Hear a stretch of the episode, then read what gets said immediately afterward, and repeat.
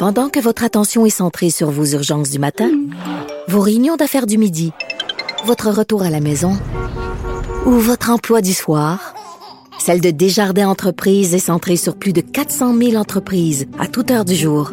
Grâce à notre connaissance des secteurs d'activité et à notre accompagnement spécialisé, nous aidons les entrepreneurs à relever chaque défi pour qu'ils puissent rester centrés sur ce qui compte, le développement de leur entreprise.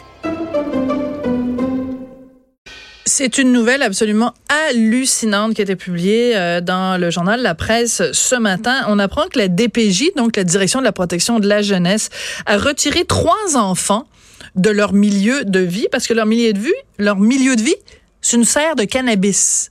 Alors, il y avait un local commercial dans le nord de la ville de Montréal. Une partie, c'était des serres de cannabis supposément à usage euh, thérapeutique.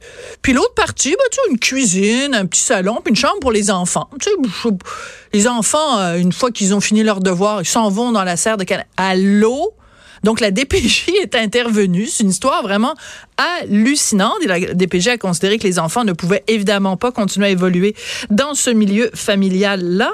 Et ce dossier-là, ça a fait sauter au plafond le député conservateur Pierre Paulus, qui est ministre du cabinet fantôme de la sécurité publique, des services frontaliers et de la protection civile pour le Parti conservateur du Canada. Il est au bout de la ligne. Bonjour, Monsieur Paulus, vous allez bien? Oui, bonjour, Mme Durocher. C'est un peu décourageant quand on voit euh, ce genre de, de situation-là. Vous, vous le voyez d'un point de vue politique. Vous dites, ben, il y a trop de permis qui ont été accordés pour euh, justement des, des, usages thérapeutiques euh, du, du cannabis. Est-ce que vous profitez pas de cette situation-là juste pour faire de la base politique, Monsieur Paulus? non, pas du tout. Écoutez, le, dossier du cannabis, il faut comprendre premièrement que l'on parle pas des entreprises, des grandes entreprises qui produisent du cannabis là, euh, légal, comme euh, Canopy Growth, etc. Mm-hmm. Des entreprises qui sont bien installées. On parle de permis octroyés par Santé Canada à des gens qui en font la demande. Ils disent Ah, ben, j'ai, un problème thérapeutique, euh, j'ai une prescription, puis est-ce que je peux faire pousser ma marijuana chez nous?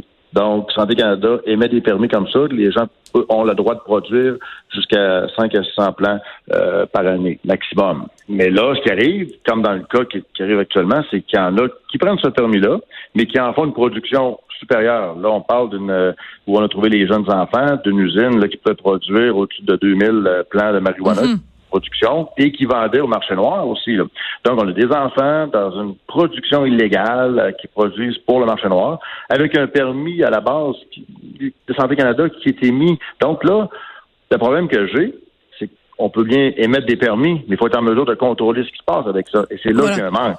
Oui, mais est-ce que le problème, c'est que le Santé Canada ferme les yeux ou simplement que Santé Canada a juste pas suffisamment d'inspecteurs sur le terrain? Parce que chaque fois que quelqu'un dit, bon, ben, moi, j'ai besoin de cannabis pour mon usage personnel, on lui délivre un permis. Il faudrait qu'à chaque fois, il y ait un inspecteur derrière qui, à tous les six mois, vienne voir la personne pour ben, s'assurer qu'il y a juste 600 plans. Il y a peut-être un manque de main-d'œuvre aussi ou un manque de, de, de suivi qui est simplement oui, mais ça fait partie de l'ensemble du, du problème qu'on a avec tout ce qui concerne la marijuana au Canada. Euh, la légalisation en partant ne respecte pas beaucoup de, critères de, sécurité, comme a été mentionné par les associations policières du Canada. Et en plus, on tombe avec des permis de Santé Canada qui, euh, j'ai écouté, on me dit qu'on avait environ 300 400 permis au Québec, c'est rendu à 2000. Euh, ça a monté en flèche, mais c'est ça. C'est pas personne qui fait un suivi.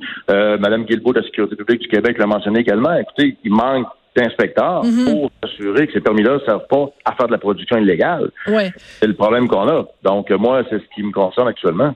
Mais en fait, vous, ce que vous suggérez, si je comprends bien, c'est que même si c'est du ressort de Santé Canada, qu'il y ait euh, plus de pouvoir, puis que le Québec, justement, puisse faire euh, ses propres inspections de ces installations-là. À ce moment-là, on aurait, on reprendrait le contrôle, en tout cas au Québec, sur euh, ces situations-là, et on pourrait faire nos propres inspections. Ben absolument, il faut avoir des moyens de contrôle qui soient mis en place. Je veux dire, parce que c'est bien beau d'émettre des permis, mais c'est les personnes qui supervisent, c'est le bordel, comme on dit. Puis c'est ce qui se passe actuellement. Et là, en plus, on s'en dans une situation qu'il y a des enfants, il y a des. Écoutez, c'est. Les je rencontre souvent des policiers, je rencontre euh, ici à Québec des, des, groupes de policiers qui me disent écoutez, M. Paulus, là, tout ce qui concerne la marijuana, là, ça ne marche pas. Le fédéral a mis une loi comme ça, les provinces essaient de s'ajuster, les villes aussi. Euh, il y a beaucoup de problématiques autour du contrôle de tout ça. Parce qu'à un moment donné, c'est pas juste d'être légal. C'est comme l'alcool. Hein. Les gens comparent, oui, OK, on prend de l'alcool. ben, l'alcool, il y a un contrôle. Je veux dire, mm-hmm. il n'y a pas de production d'alcool qui se fait comme ça de façon illégale dans des, dans des, dans des petites entreprises. Tout le monde est surveillé, contrôlé, parce qu'il y a une consommation après ça. Ben, c'est la même chose. Le marijuana, il faut qu'il y ait cette forme de contrôle-là. Puis si le gouvernement du Canada n'est pas en mesure de le faire, ben, qu'on cesse d'émettre des permis. Là. de toute façon, euh, le marijuana médical est disponible également sur le marché euh, euh, à SQDC, par exemple. Donc, à un moment donné, il faut, faut prendre un contrôle et c'est ça qui, qui, c'est consternant de, voir que tu émets des permis comme ça sans aucun moyen de suivi.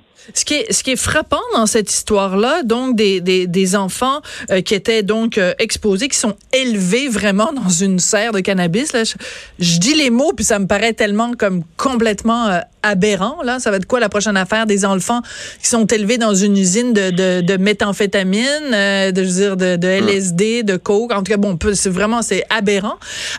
mais ce qui est frappant, c'est que juste justement un des objectifs euh, du gouvernement euh, Trudeau avec cette loi sur le cannabis, c'était justement de s'assurer un que euh, de, protéger les enfants, de protéger les enfants canadiens. Le Monsieur Trudeau nous l'a répété assez souvent. Et deuxièmement, de mettre, de couper l'herbe sous le pied, si je peux me permettre ce mauvais jeu de mots, de couper l'herbe sur le pied du marché noir. Or, ben vous le savez, hein, on en a fait nous, je sais pas combien d'entrevues ici à Cube. le marché noir, il est florissant, c'est le cas de le dire. Absolument, et ça n'a aucun, la légalisation n'a eu aucun effet positif en ce qui me concerne et selon l'information que je, reçois euh, concernant pour les enfants. Donc, d'enlever la marijuana des mains des enfants, pas du tout. Et le crime organisé, au contraire, maintenant, les gens, sachant que c'est légal, il y a moins de, de, de les gens n'ont pas peur. Les, maintenant, ça se promène, ça vend, puis les gens se disent, bon, il n'y a pas de problème, c'est légal. Fait qu'ils comprennent pas que c'est illégal d'acheter de la marijuana qui vient du marché noir, mais ça, donc les, les acheteurs n'ont pas de stress. Les, les vendeurs ben, s'amusent avec ça. Écoutez, c'est euh, le, le, marché noir n'a pas diminué, au contraire, même je suis certain qu'il a augmenté. Là, puis de ce qu'on entend, c'est la légalisation a juste permis dans le fond à tout le monde de pouvoir faire ce qu'il voulait. Oui. Est-ce que euh, ça va être euh, pour les conservateurs, parce qu'évidemment les élections euh, approchent, est-ce que cette loi-là sur le cannabis, ces dossiers-là, ça va être quelque chose qui va être au cœur de la campagne de, de, de, la campagne de promotion des, des conservateurs? Je crois pas que l'enjeu du cannabis va être l'enjeu principal. Il y a beaucoup d'autres dossiers. Par contre, pour nous, la légalisation, c'est sûr qu'on ne pourra pas revenir en arrière. Ça, on sait que c'est trop, c'est trop gros. Par contre, toutes les mesures justement qu'on parle de, contrôle, euh, l'âge, euh, la, façon que ça se passe actuellement avec les policiers, on a besoin de revoir, à remodifier cette loi-là parce qu'il y a beaucoup de, on l'avait dit lorsque la loi était débattue à Ottawa que ça fonctionnait pas. Les libéraux, on ne voulait pas écouter, ils n'ont pas voulu du tout prendre les amendements proposés.